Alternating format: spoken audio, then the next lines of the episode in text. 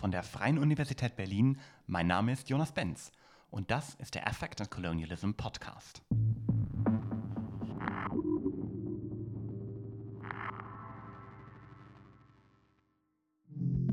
Es gilt als eine zentrale moderne Errungenschaft, die Rache aus Politik und Recht verbannt zu haben. Die koloniale Erzählung besagt, wo die Rache regiert und damit der Affekt, da ist die Moderne nicht angekommen. Doch steht die Rache wirklich außerhalb der Moderne oder ist sie eher ihr blinder Fleck? Heute sprechen wir mit dem Philosophen Fabian Bernhard über die Gegenwart der Rache in der kolonialen Moderne. Fabian, herzlich willkommen. Hallo Jonas. Fabian, die Rache hat eigentlich keinen guten Ruf. In gängigen Vorstellungen davon, was die Moderne ist, wird die Rache als sehr negativ dargestellt und man hat auch das Gefühl, die Rache als Phänomen soll in der modernen Gesellschaft keine Rolle spielen. Warum ist das so und wie sieht das genau aus? Warum das so ist, ist eine lange Geschichte und da gibt es eine ganze Reihe von Gründen, ähm, wieso das so ist. Vielleicht können wir erstmal bei dieser gängigen Vorstellung anfangen. Du hast das ja schon gesagt. Ähm, Rache hat in der Moderne äh, einen schlechten Leumund. Das, das wollen wir nicht haben. Das ist auch was, was wir uns selbst nicht zuschreiben. Und Rache ist ganz stark emotional kodiert, affektiv kodiert und wir verbinden das mit Vorstellungen von ganz exzessiver Gewalt, mit äh, mit Brutalität, ähm, mit Rechtlosigkeit. Ähm, das ist allerdings nicht schon immer so gewesen. Wenn wir jetzt in die Geschichte zurückgehen, zum Beispiel machen wir einen großen Sprung äh, in, in die griechische Antike, da war das so, dass äh, Rache und Recht keineswegs zwangsläufig als ähm, äh, Antagonismus aufgefasst wurden. Das heißt nicht, dass Rache immer in Ordnung war, aber es war nicht von vornherein ausgemacht, dass ähm, Rache unrechtmäßig ist. Und in der Moderne beginnt dann ein Prozess, in dem Rache und Recht immer, immer mehr voneinander geschieden werden und die Rache aus dem Bereich des Rechts ausgesondert wird. Und die wird dann im Grunde sozusagen zum anderen des Rechts und dann auch zum anderen der Moderne überhaupt und all der Werte, äh, für die die Moderne einsteht, die, sich, die sie sich selbst zuschreibt, also Vernunft, Fortschritt, Rationalität, Sicherheit und so weiter. Du sagst, in der Moderne ist die Rache sozusagen das andere des Rechts geworden. Das hört sich ja so an, als hätte die Institutionalisierung des modernen Rechts eben ganz viel damit zu tun, diese Praktiken, die mit der Rache verbunden sind, aus dem politischen Raum der Moderne auszugrenzen. Was gefällt denn der Moderne an der Rache nicht? Das sind eben diese Vorstellungen, die ich auch gerade schon genannt habe, dass Rache halt sehr stark mit Gewalt assoziiert wird, mit Unverhältnismäßigkeit assoziiert wird und Rache natürlich parteiisch ist. Und das moderne Recht nimmt ja für sich in Anspruch, unparteiisch zu verfahren. Allerdings muss man sagen, dass im Zuge der Herausbildung des modernen Staates und im Zuge der Etablierung des modernen Strafmonopols und Gewaltmonopols wurde auch ein Bild der Rache gezeichnet, das wesentlich negativer ist, als es sich in Wirklichkeit mit der Rache verhält. Also die Vorstellung, die wir haben, dass Rache immer super exzessiv ist, super brutal ist, das finden wir vor allem im kulturellen Imaginären. Das finden wir in den Filmen, die wir gucken, das finden wir in den Comicheften, die wir als Kinder gelesen haben und so weiter, in Romanen. Und dieses übertrieben gewaltsame Bild der Rache, das wurde auf nicht-europäische, sogenannte traditionelle äh, Gesellschaften projiziert. Und da sind wir ja dann eigentlich auch direkt bei der Frage, was denn die Ausgrenzung der Rache aus der Moderne, die Kodierung der Rache als sehr stark negativ, denn eigentlich mit der kolonialen Welt zu tun hat. Wo siehst du denn den Zusammenhang zwischen dem schlechten Ruf der Rache, der Ausgrenzung der Rache aus der Moderne und dem Kolonialismus? Das ist wiederum eine etwas längere Geschichte. Vielleicht gehe ich noch mal einen kleinen Schritt zurück. Es gibt ja ein bestimmtes Narrativ davon, wie der moderne Staat entstanden ist. Und eine Blaupause für diese Erzählung hat Hobbes geliefert. Und im Grunde ist das immer eine Geschichte, die von einem Übergang erzählt, von einem Status, von einem Zustand, der durch Rechtlosigkeit gekennzeichnet ist, durch Unsicherheit, zu einem Zustand, der eben durch Sicherheit, Ordnung, Recht gekennzeichnet ist und der durch den Staat selbst erst hergestellt wird. Und dieses früher, was historisch eigentlich unbestimmt bleibt, das wurde in der Philosophie dann als Naturzustand bezeichnet. Viele werden diese Vorstellung kennen. Und das wurde dann ganz stark mit Rechtlosigkeit und auch mit Rache assoziiert. Das heißt, es gab diesen Übergang von diesem ungeordneten, schlimm, vertierten, wie Hobbes sagt, ähm, früher zu dem historischen Jetzt, das mit der Etablierung des Staates eigentlich dann erst eingesetzt wird. Und diese Vorstellung des Naturzustands, die wurde dann ganz stark im Zuge des Kolonialismus und im Zuge der europäischen Expansion übertragen auf die Gesellschaften und Kulturen, mit denen man es da zu tun hatte. Und dass die Rache auf das andere projiziert wird, das findet sich eigentlich auf ganz vielen Ebenen, wenn man sich literarische Texte anguckt, zum Beispiel Rachetragödien. Da ist es so, dass zum Beispiel die englischen Dramatiker, die haben dann ihre Rachetragödien irgendwo in Südeuropa spielen lassen, in Spanien oder Italien, also Orte, die ihnen besonders exotisch vorgekommen sind. Die italienischen oder spanischen Dramatiker, die haben dann ihre Rachetragödien irgendwie in, in den Orient verlegt oder in, ins Osmanische. Also da findet immer so eine Projektion statt auf das, was einem jeweils als besonders fremd erscheint. Und was in dem Zusammenhang auch interessant ist, wir haben bis jetzt vor allem von der negativen Kodierung der Rache gesprochen, aber es ist natürlich auch so, dass wir Rache nicht nur negativ auffassen, sondern im kulturellen Imaginären, also in den Filmen und so weiter, sind Rächer und Rächerinnen ja eben auch Heldenfiguren. Und da haben, da haben wir gar kein Problem damit, da finden wir das sogar gut und da feiern wir eigentlich diese Figuren. Ähm, das heißt, da wird die Rache überhöht und sozusagen als Ausdruck eines natürlichen Gerechtigkeitssinnes aufgefasst. Und diese Doppelung aus Abwertung auf der einen Seite, Verteufelung, wenn man so will, ähm, Dämonisierung und Idealisierung oder Überhöhung auf der anderen, das findet mit der Rache statt, auf unterschiedlichen Ebenen. Also im Imaginären findet diese Idealisierung statt, in der Realität wird sie sehr stark ähm, negativ aufgeladen. Und das, ähm, diese Doppelung kennzeichnet eben auch den kolonialen Blick auf das andere. Da gibt es ja auch diese Polarität, dass dann die als anders wahrgenommenen, markierten Menschen dann entweder mit dieser Figur des, des Menschenfressers und Kannibalen in einen Zusammenhang gebracht wurden oder eben ähm, dann als, als Gegenstück dieses Bild des edlen Wilden, das sich ja auch durch unsere Tradition zieht. Und diese Ambivalenz, die du beschreibst, also dass einerseits die ähm, Rache als das andere der Moderne, das andere Europas gesehen wird und folglich auch ins Außereuropäische, auch räumlich projiziert wird. Ja, also Rache gibt es woanders und mit der will die Moderne nichts zu tun haben. Und andererseits taucht die Rache aber auch immer wieder auch in der kulturellen Produktion der westlichen Moderne auch auf.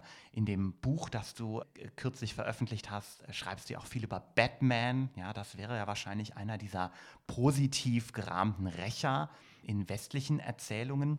Und diese Ambivalenz, sagst du, steckt letztlich im kolonialen Blick ganz grundsätzlich. Das stellt uns natürlich auch vor die Frage, also wie kolonial ist denn die politische Philosophie, die in der Moderne so wichtig geworden ist. Du hast ja vorhin gesagt, der Naturzustand ist auch ein Zustand, in dem Rache herrscht, während nach dem Gesellschaftsvertrag dann eben die Rache ja überwunden wird ne, durch die Einführung des Staates.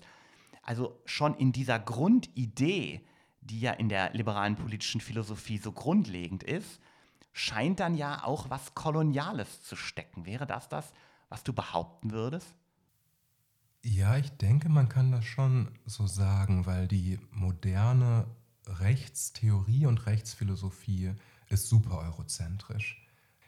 Die Abwesenheit von rechtlichen Institutionen, so wie wir sie kennen, also staatlichen Institutionen, die wurde mit der Abwesenheit von Recht überhaupt verwechselt. Also man ist in diese Gesellschaften gegangen, man hat dann, man hat keine, Gesetzbücher gefunden, man hat keine Polizeibehörden gefunden, äh, man hat keine Richterinnen gefunden und dann hat man daraus den Schluss gezogen, da existiert überhaupt kein Recht. Also ich spreche jetzt von diesen frühen Texten aus der politischen Philosophie, sozusagen den Gründungstexten. Und das ist natürlich falsch. Also jede Gesellschaft hat rechtliche Institutionen, die können bloß sehr anders aussehen. Und das ist in nichtstaatlichen Gesellschaften ist es tatsächlich so, dass man sagen kann, dass Streitigkeiten, Konflikte nach dem Vergeltungsprinzip reguliert werden. Also es gibt da so etwas wie eine rächende Gerechtigkeit, aber die funktioniert eben ganz anders, als wir uns das häufig vorstellen. Die ist eben nicht übermäßig gewaltsam, sondern es geht gerade darum, Gewalt zu regulieren und zu begrenzen. Und in dem Zusammenhang spielt die Theorie der Gabe oder der Gabentausch eine ganz wichtige Rolle. Erstmal ist wichtig dazu zu sagen, das sind nie Individuen, die sich dann da gegenüberstehen, sondern das sind immer kollektive Verwandtschaftsgruppen. Stellen wir uns jetzt vor, da ist es zu einer Normübertretung gekommen, zu einer Beleidigung, zu einem Raub vielleicht oder zu einer Tötung sogar. So, da gibt es jetzt ein Problem, da ist eine Beziehung gestört und diese Beziehung muss jetzt wieder repariert werden. Es gibt legitime Gewaltrechte auf Seiten der geschädigten Partei, aber das ist auch sehr genau reguliert. Zum Beispiel kann eine Regel so aussehen, dass es innerhalb einer Frist von drei Tagen ist es zulässig, dann einen, einen Mord mit einem Mord zu beantworten. Nach diesen drei Tagen wäre das schon problematischer. Außerdem ist sehr genau reguliert, welche Person aus Gruppe A an welcher Person aus Gruppe B ähm, so eine Vergeltung üben kann. Aber dass ähm, Gewalt mit Gewalt beantwortet wird, ist wie gesagt nicht der Normalfall, sondern der Normalfall ist, dass man sich zusammensetzt und verhandelt, miteinander spricht und man versucht, eine Ausgleichsleistung zu finden, eine Kompensation für den entstandenen Schaden oder für die zugefügte Beleidigung. Sehr häufig sind das Güter, die als wertvoll betrachtet werden von beiden Gruppen, die dann von der einen Gruppe zur anderen wandern. Jetzt liegt der Schluss sehr nahe, dass man denkt, ach im Grunde wird da bezahlt, da wird was abbezahlt. Und die Sprache verleitet uns auch sehr dazu, das so zu betrachten. Es gibt ja eine ganze Reihe von Ausdrücken, die so eine ökonomische Färbung aufweisen im Zusammenhang mit der Rache. Sie jemand heimzahlen, eine offene Rechnung begleichen, Payback im Englischen. Das ist selbst in vielen altgriechischen Ausdrücken übrigens so.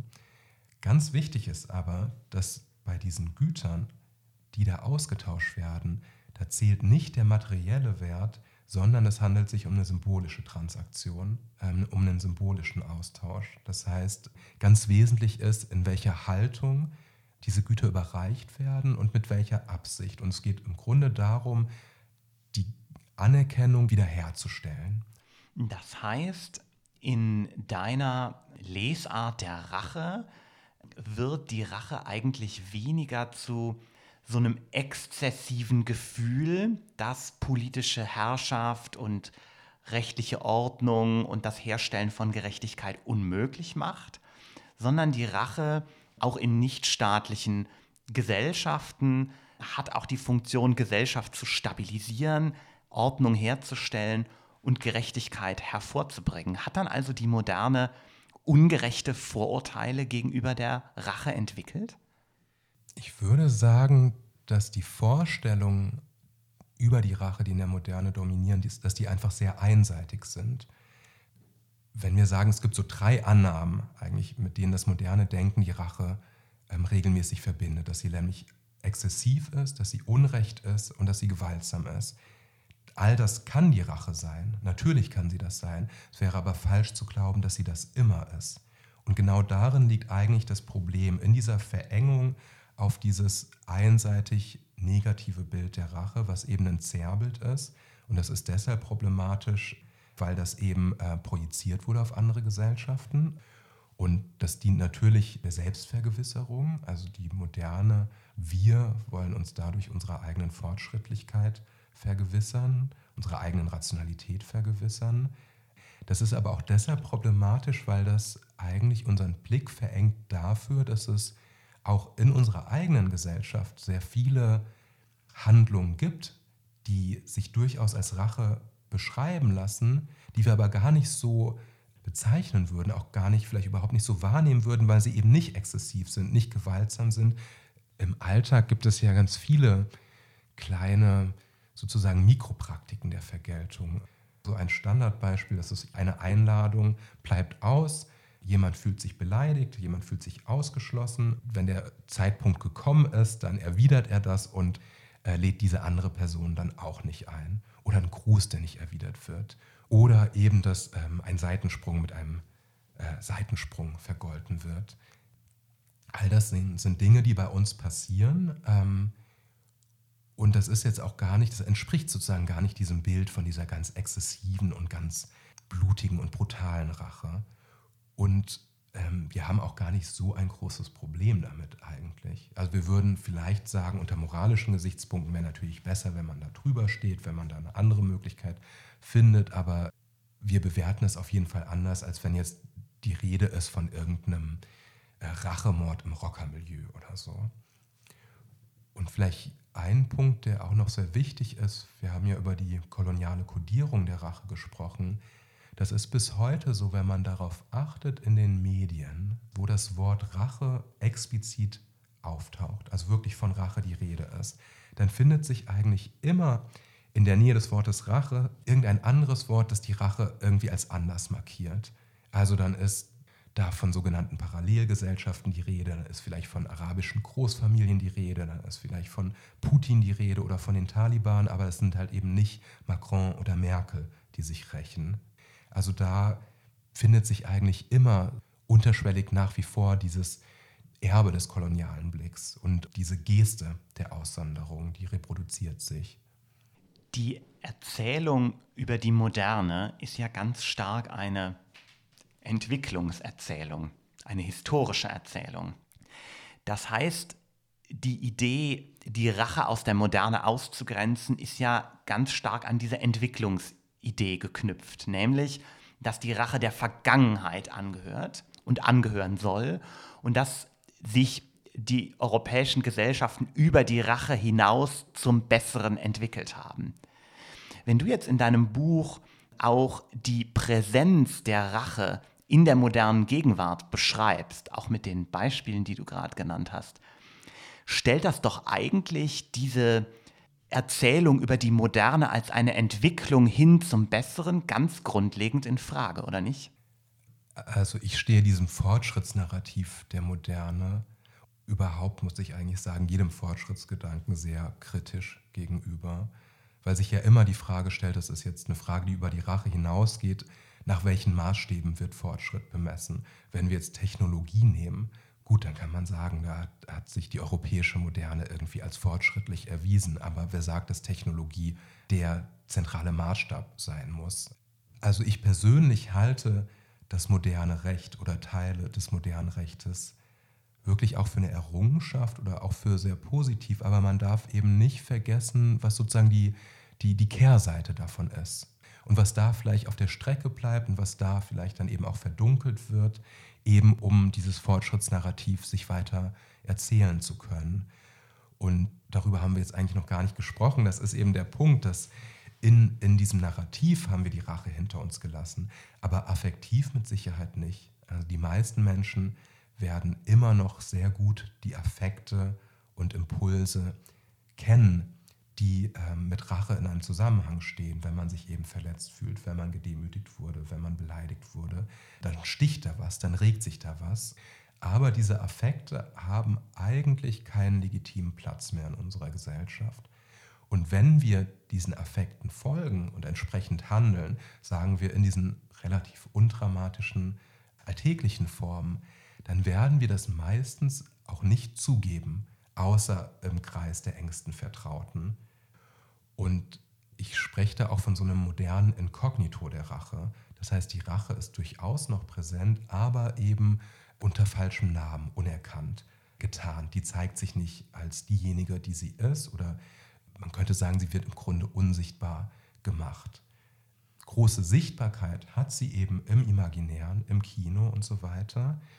Oder wenn wir es eben mit dem vermeintlich anderen zu tun haben, dann sprechen wir von Rache, aber wo, wo es sozusagen den sozialen Innenraum der Moderne betrifft und den politischen Innenraum der Moderne.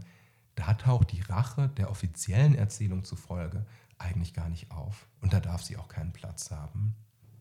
Wir haben ja im Rahmen dieses Podcasts schon oft über sowas wie eine koloniale Affektpolitik gesprochen. Also diese Politik, die darauf zielt, bestimmten Menschen bestimmte Affekte zuzuschreiben und anderen nicht. Die koloniale Affektpolitik der Moderne, über die wir ja auch jetzt gerade schon gesprochen haben, schreibt ja dann die Gefühle eher denen außerhalb Europas zu. Wäre dann diese Perspektive auf die Gegenwart der Rache in der Moderne, die du beschreibst, auch letztlich eine Kritik kolonialer Affektpolitik? Ich habe das selber nicht so formuliert, aber ich denke, ich würde das unterschreiben. Ähm, vielleicht zwei Bemerkungen in dem Zusammenhang. Die erste ist natürlich, wird da sozusagen eine, eine ganz übertriebene Affektivität, eine Affektivität, die sich selbst nicht im Griff hat. Die wird da projiziert und das ist ja auch ein sehr klassisches Motiv, dass das eben so der, der Rationalität gegenübergestellt wird. Aber was man häufig übersieht, ist, dass ja auch Rache überhaupt nicht nur affektiv ist, sondern Rache ja auch eine eigene Rationalität hat. Wenn sie das nicht hätte, dann würde man kein einziges Racheprojekt beenden können, weil das setzt Planung voraus. Und wenn wir uns bestimmte Racheerzählungen angucken, äh, aus der Antike zum Beispiel die Odyssee oder jetzt äh, etwas jüngere Erzählungen, den Grafen von Monte Cristo, dann sind das ja immer Handlungen, die bis ins kleinste Detail durchgeplant werden und teilweise über Zeiträume beim Grafen von Monte Cristo erstreckt sich das über einen Zeitraum von, von 20 Jahren. Das kriegt man nicht hin, wenn man blind seinen Leidenschaften folgen würde. Das heißt, in der Emotionsforschung ist ja diese strikte Gegenüberstellung von Affektivität auf der einen Seite und Rationalität auf der anderen Seite schon, schon lange eigentlich ein alter Hut und überwunden. Man weiß, dass, dass das wesentlich komplexer ist, dass das viel mehr miteinander verschränkt ist, aber ja, in bestimmten anderen Diskursen ähm, ist das ja nach wie vor so, dass man da denkt, ja, nee, aber das ist doch jetzt rational, das hat doch mit Affekten nichts zu tun oder umgekehrt, das ist doch total leidenschaftlich, das hat doch mit Vernunft nichts zu tun. Und Rache zeigt eben auch, dass diese einfache Gegenüberstellung, dass die so nicht funktioniert. Also Rache ist da im Grunde wie so ein Brennglas. Das gilt auch für viele andere Unterscheidungen. Zum Beispiel die Unterscheidung zwischen ähm, Recht und Unrecht. Rache kann natürlich Unrecht sein, aber Rache hat auch was mit Gerechtigkeit zu tun. Und es gibt auch Rachehandlungen, die, glaube ich, sehr viele Menschen durchaus als gerecht wahrnehmen würden. Warum, Fabian, meinst du, dass es wichtig ist, diese dekoloniale Perspektive auf die Rache und die Gegenwart der Rache in der Moderne zu entwickeln? Und was sehen wir wenn wir diese Perspektive anlegen, was wir sonst nicht sehen würden? Ich hoffe, dass wir einen etwas offeneren und ehrlicheren Blick auf uns selbst dadurch gewinnen und dadurch vielleicht auch sich der Blick auf das vermeintlich andere ein wenig entzerrt. Also im Grunde, ich meine, meine Arbeit ist, verbindet sich ja auch mit einer Kritik an der Moderne. Aber im Grunde geht es da auch um eine Form von Aufklärung und eine Form von Selbstaufklärung.